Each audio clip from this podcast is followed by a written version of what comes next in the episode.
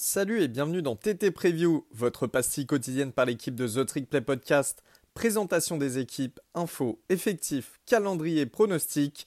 Les amis, vous saurez tout de la saison 2023. Salut à tous et bienvenue dans ce nouvel épisode preview de The Trick Play. Épisode aujourd'hui avec mon ami Roro, mon ami Bimbin. Mon ami Robin, comment vas-tu? Ça va très très bien Elio et toi? Eh ben, ça va, je te remercie. Euh, aujourd'hui, épisode sur l'ACC, l'ACC, avec deux équipes, Louisville, les Cardinals dans un premier temps, et Pittsburgh. Euh, on démarre avec Louisville donc de suite, qui a subi beaucoup de changements euh, pendant l'intersaison. Alors déjà, la saison 2022 de Louisville, c'est 8 victoires pour 5 défaites, 4 victoires pour 4 défaites en conférence, avec notamment des victoires face à UCF, Pittsburgh, Wake Forest qui était classé 10e à, à ce moment-là à l'AP People, NC State qui était classé 24e. Euh, et puis on a quelques défaites, dont certaines surprenantes face à Syracuse, face à Boston College. Donc euh, voilà, une saison quand même qui reste plutôt, euh, globalement bien pour euh, les Cardinals et plus un ball gagné, hein, le Fenway Bowl qui a été remporté contre Cincinnati 24 à 7. Sauf qu'il s'est passé quelque chose pendant cette intersaison, Robin. eh bien, tout simplement, on a le head coach de Louisville, Scott Satterfield, qui est parti du côté de Cincinnati après quatre saisons tout simplement et il coachait à Cincinnati au moment de cette défaite. Ouais, c'est vrai que c'était bizarre ce ball. Euh, en fait, il coachait de l'autre côté. Ouais, c'est ça, ouais. c'était très très bizarre de, le voir. Euh, tous les mecs en face le connaissent. et lui, en fait, il est en train de donner des ordres à des mecs qu'il connaît depuis deux semaines. Euh, c'est vrai que c'était très très bizarre. C'est assez ouais, particulier, exact. Et Satterfield, hein, qui, a, qui rejoignait Cincinnati euh, pour remplacer Luc Fical, bien évidemment. Tandis que, bah, eh bien, pour le sens inverse, on a quelqu'un qui est du cru et qui connaît très bien la fac, puisque c'est son alma mater, c'est là où il a étudié, où il est allé, où il a joué notamment. C'est Jeff Brown, le head coach de Purdue. Donc il quitte la Big Ten pour aller du côté de l'ACC. Il emmène évidemment avec lui son frère, l'offensive coordinateur Brian, et ses deux co-offensive, euh, co-défensive coordinateurs euh, qui était, euh, bah voilà, il emmène tout le monde, toute l'équipe toute l'équipe du coaching staff de Purdue euh, dans ses valises. Il y a une belle classe de commit. Alors, il y avait une très belle classe de commit à la base quand l'équipe était encore sous Satterfield. Il y a eu quelques décommits en conséquence, mais ça reste quand même très bien. C'est la 35e classe du pays en 2023. 6 joueurs 4 étoiles, donc c'est énorme pour une équipe comme Louisville. Euh, et la classe de transfert encore meilleure parce que c'est la dixième classe du pays avec 25 arrivées. On vous le répète sans cesse, mais qui dit nouveau head coach dit souvent euh, grosse classe de transfert. Il y a 12 anciens joueurs 4 étoiles et euh, pas mal de, joueurs qui étaient bien classés sur le portail, donc ça va devenir vite intéressant. Robin, départ du quarterback titulaire cette fois-ci.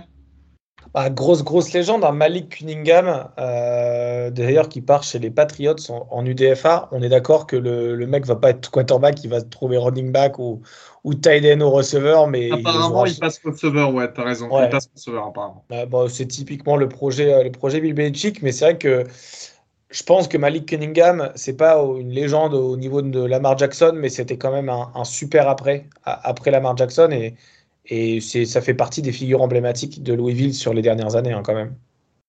Ouais, totalement, totalement. Mais euh, euh, et puis euh, oui, bah, c'est vrai que Louisville est connu quand même pour sortir des quarterbacks. Alors Cunningham, tu l'as dit, Lamar Jackson, mais aussi Teddy Bridgewater. C'est vrai que la dernière décennie était était plutôt intéressante du côté des Cardinals. La room de quarterback, eh ben, elle en reste tout du moins folle. Elle est complètement folle, cette room. Euh, Jack Plummer, l'ancien joueur de California puis Purdue, qui suit évidemment Jeff Brom. Euh, il sort d'une saison à 3 milliards, 21 touchdowns et 9 interceptions euh, du côté des Golden Bears de, California. Et Brady Allen aussi, qui arrive de Purdue lui aussi. C'était un ancien haut 4 étoiles en 2022. Il avait commis assez surprenamment chez les Boilermakers.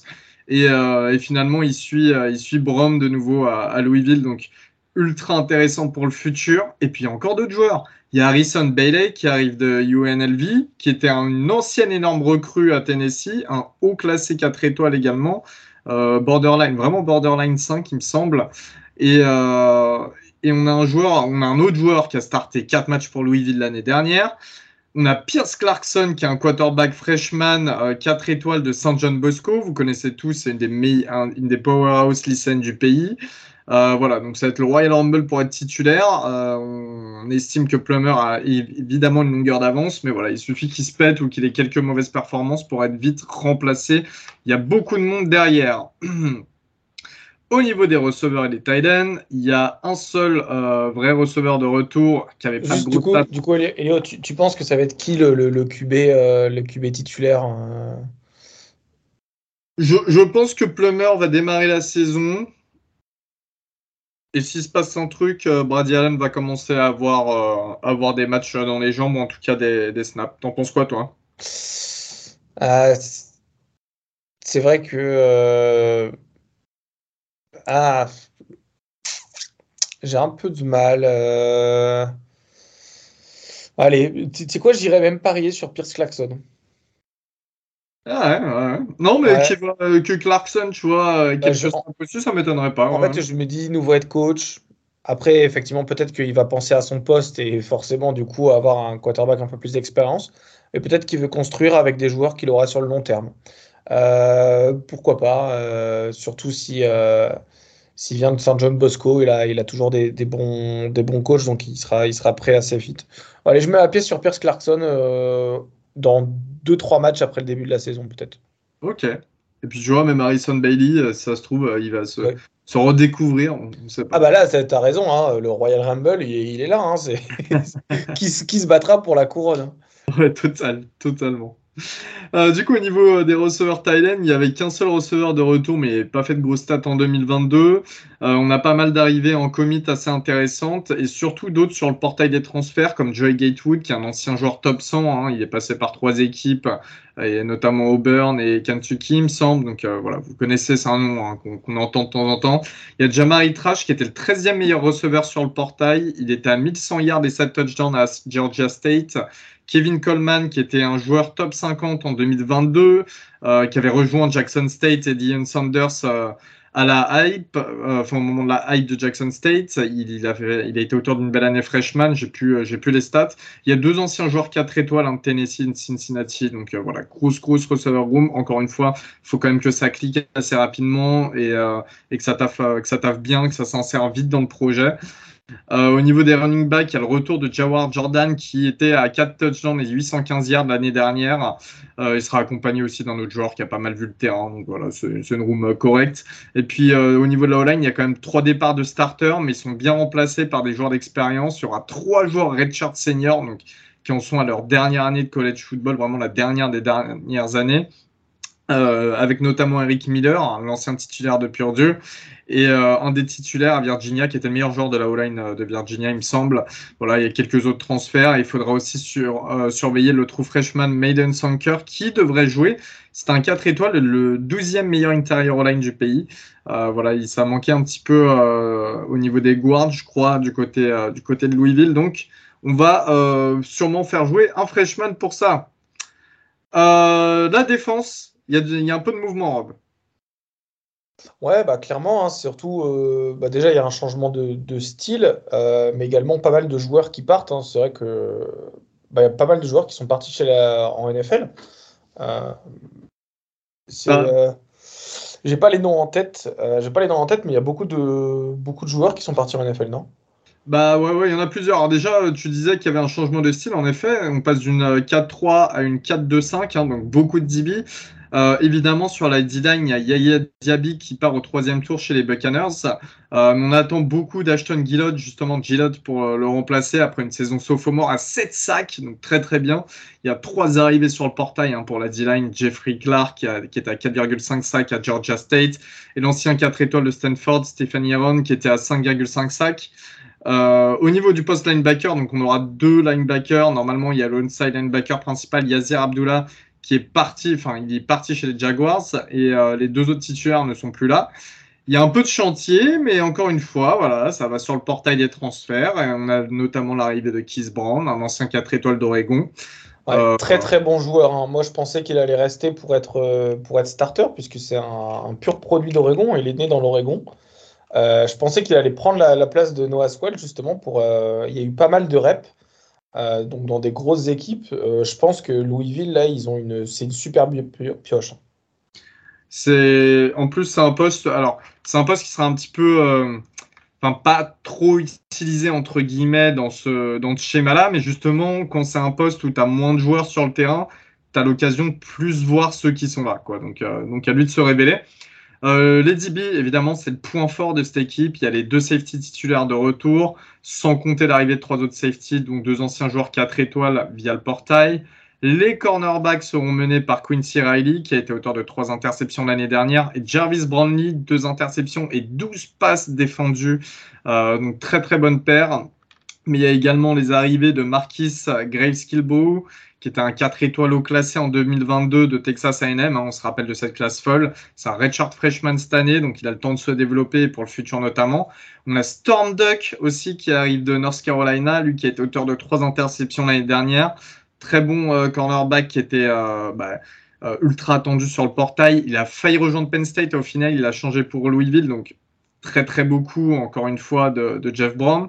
Il y a Marcus Washington, qui est un redshirt freshman de Georgia, qui était haut classé et le 11e meilleur cornerback sur le portail. Donc voilà, il y aura vraiment l'occasion, tu vois, quand tu as 5 DB comme ça, tu as vraiment l'occasion euh, de faire jouer un peu tout le monde et euh, de développer des joueurs plus rapidement que dans d'autres défenses. Donc euh, grosse, grosse défense à venir.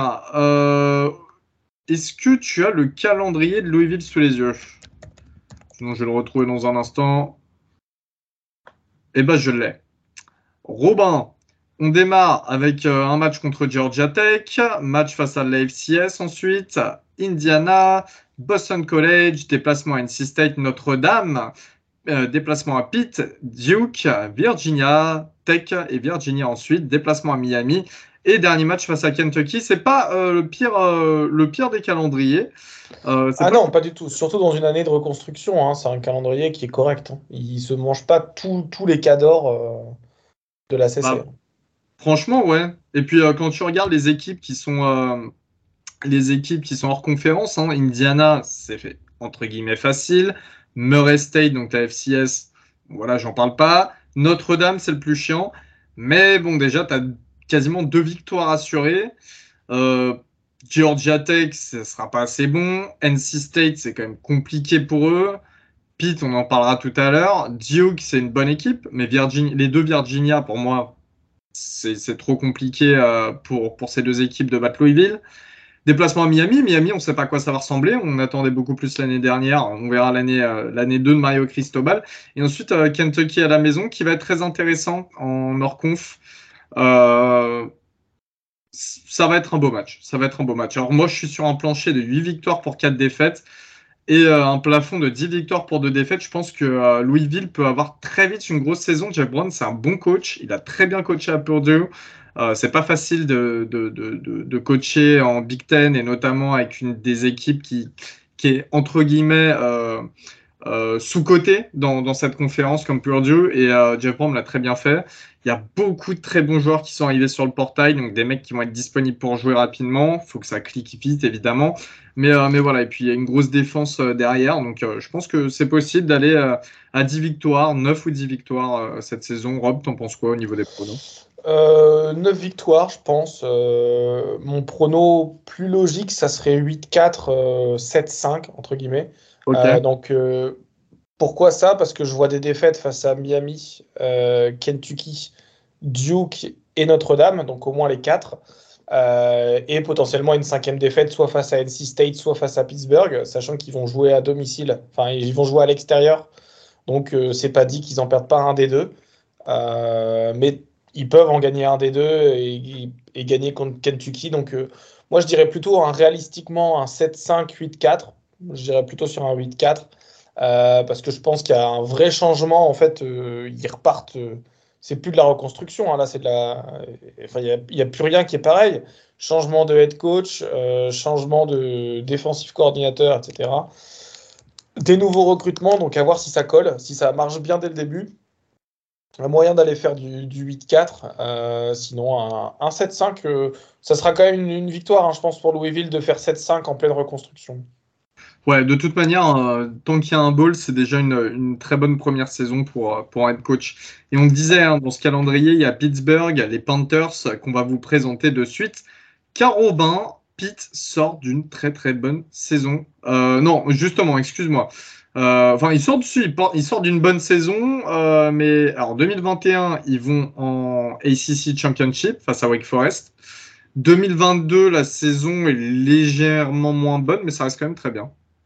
Ouais, bah effectivement, effectivement en 2021, ils finissent avec 11-3, mais ils perdent leur coordinateur offensif, leur quarterback. Euh, donc je trouve que la saison 2022, elle est plutôt réussie si on prend en compte tous les départs des, joueurs emblématiques du programme, notamment, on va dire, Kenny Pickett, hein, le, quarterback de longue date. Euh, donc ils ont un nouveau coordinateur offensif, un nouveau QB euh, en 2022, et ils font une saison à 9-4, donc 9 victoires, 4 défaites. 9, euh, enfin, qui est très bien. Hein. Euh, du coup, 8-4 en réalité et 9-4 avec une victoire en ball game contre, contre UCLA. 5-3 euh, en conférence. en ACC, c'est plutôt, c'est plutôt correct. Hein. Ça commence notamment avec une très belle victoire contre West Virginia en week 1. Une défaite qui est crève-cœur en overtime contre Tennessee dans un super, super match. moi, je me souviens, j'étais aux États-Unis pour ce match-là. Et on, en fait, on regardait un peu les matchs avant le match d'Oregon. Et, euh, c'était en fait tout le monde, on avait plusieurs télés euh, et toutes les, tout, tout, le monde était sur la même télé euh, pour Pittsburgh-Louisville. Hein, c'était, c'était quand même assez marrant de voir ça.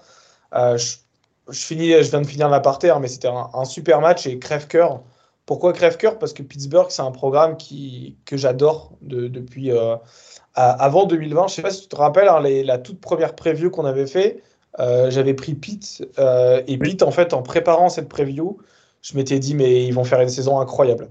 Forcément ils sortent une saison en 11-3 euh, et je m'étais dit ok il y, a vraiment quelque chose et depuis depuis ce jour-là c'était un peu mes chouchous Pete et bah, ça continue donc pour ça que c'était un peu. C'est ton équipe d'ACC préférée très clairement. Ah oui oui clairement je pense que en, dehors de la de Oregon Pete ça va très haut très haut dans le classement.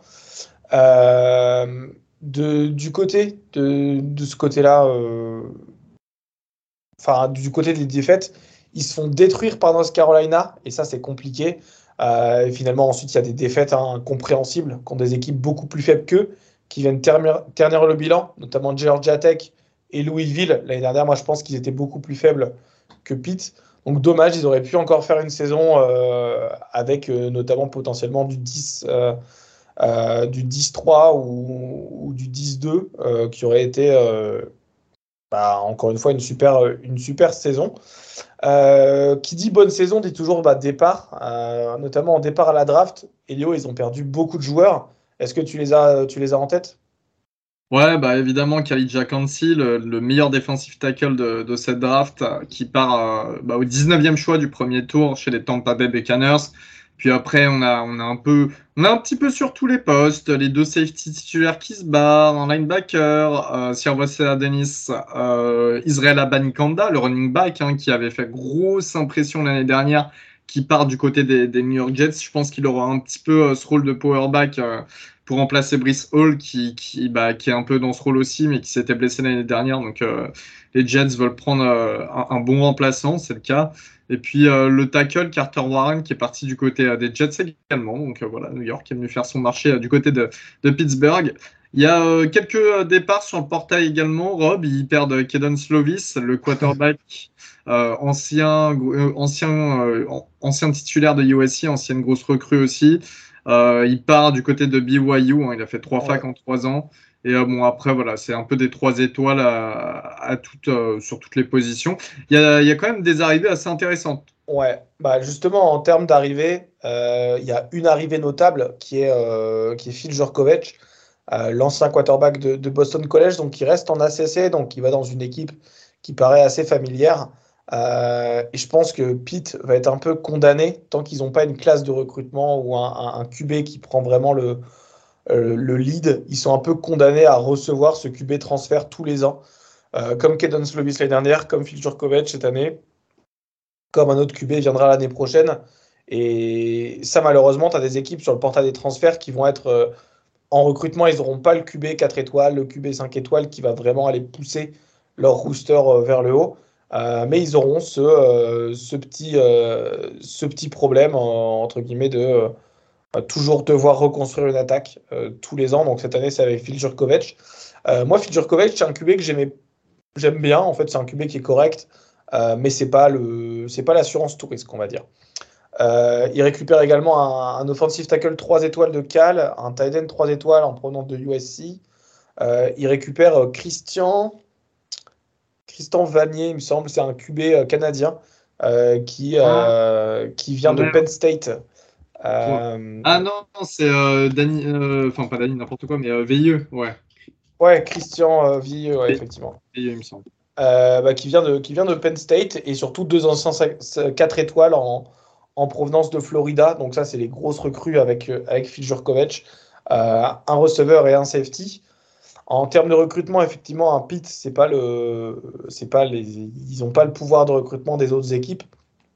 Donc ils finissent 58e, meilleure classe de recrutement du pays. C'est très très compliqué hein, de recruter à Pittsburgh, euh, malgré le fait qu'ils ont des super joueurs formés là-bas, hein, notamment des super D-line. On pense, on pense notamment à, à Donald et à Khaled euh, qui viennent de sortir. Euh, mais ils n'arrivent pas à être non plus compétitifs sur le portail des transferts. Donc c'est compliqué, hein, ni sur le portail des transferts, ni sur la classe de recrutement. Euh, ça, pose, ça pose des petits soucis. En, justement, en parlant de classe de recrutement, c'est la 51e classe du pays.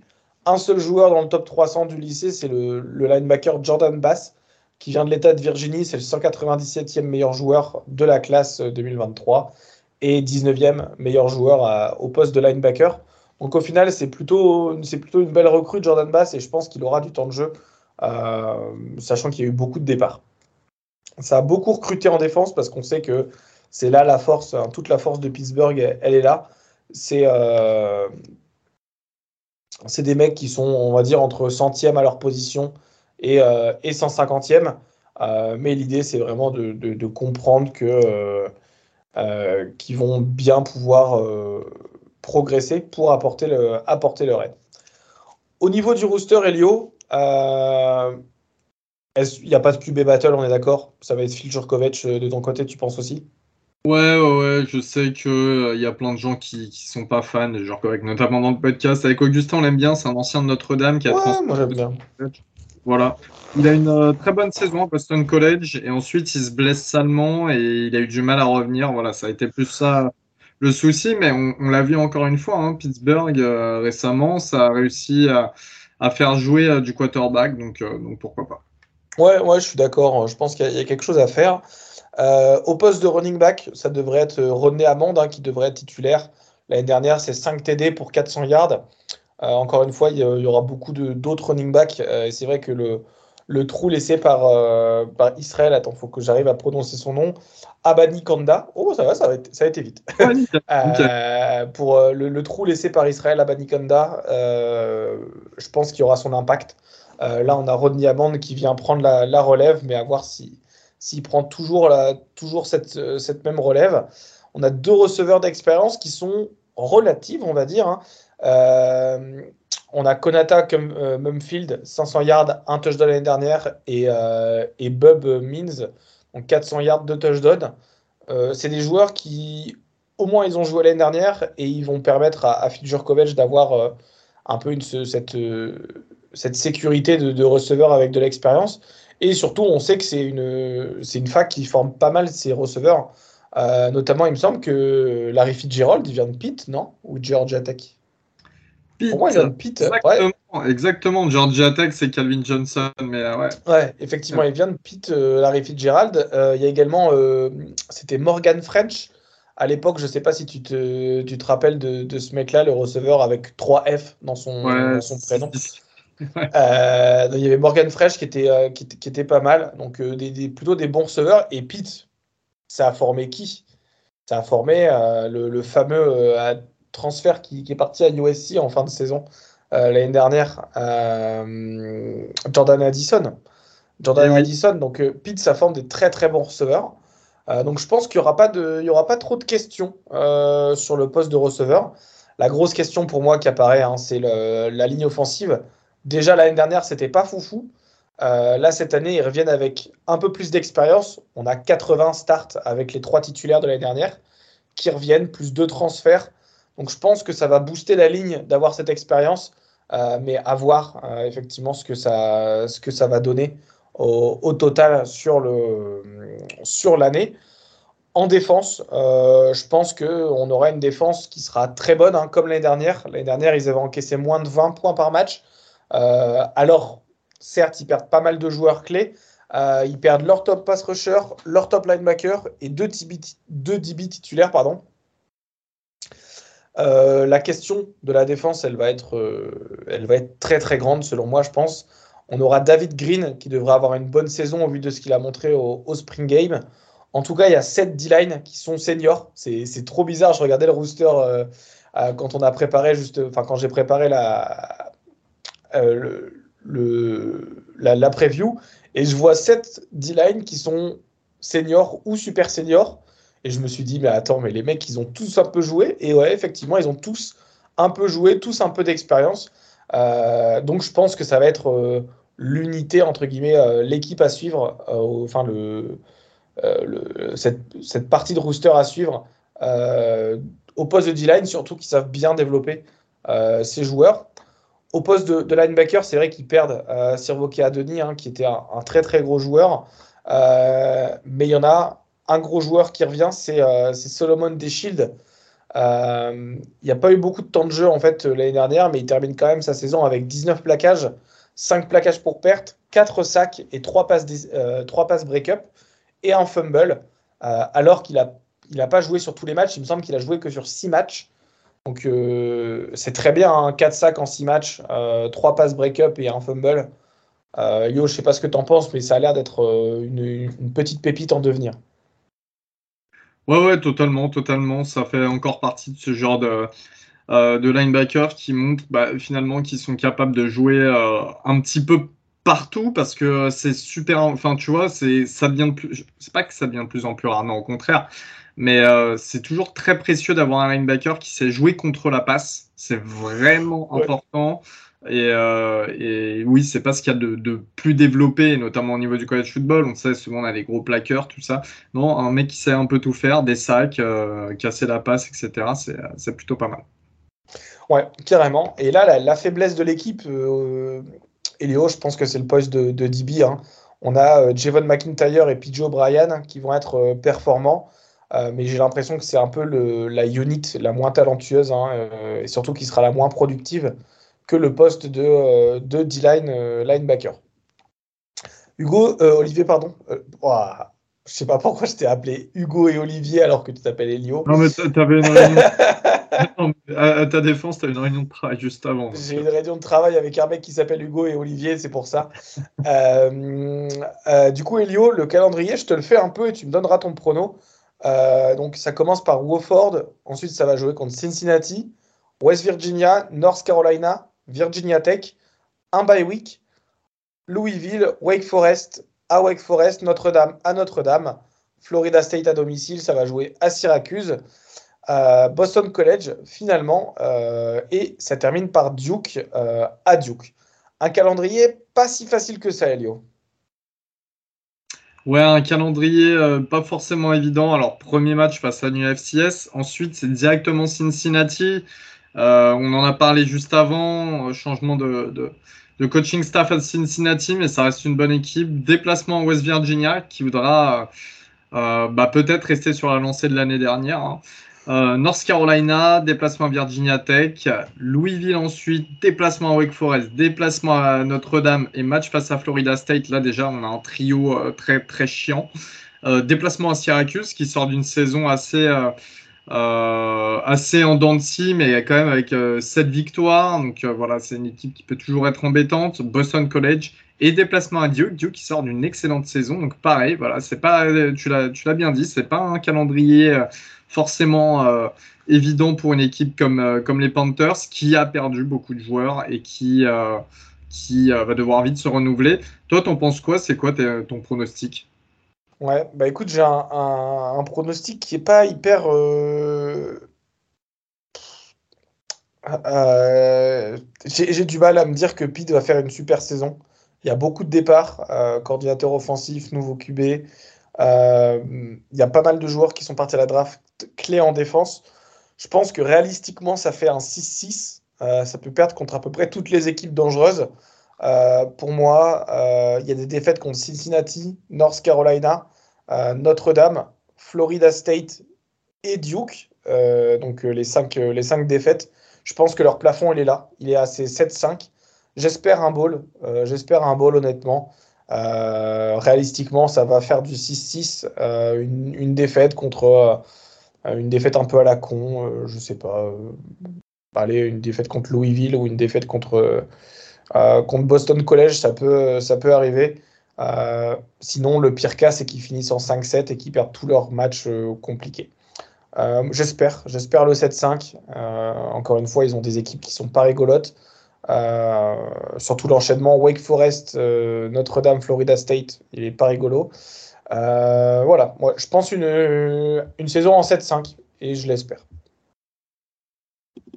Écoute, je vais pas en rajouter. je suis sur les mêmes, mêmes plafonds et mêmes planchers. Donc voilà. Robin, merci beaucoup pour cet épisode. On se retrouve très vite. Merci à vous de nous avoir écoutés. Et on se dit à la prochaine. Salut tout le monde. À la prochaine. Salut.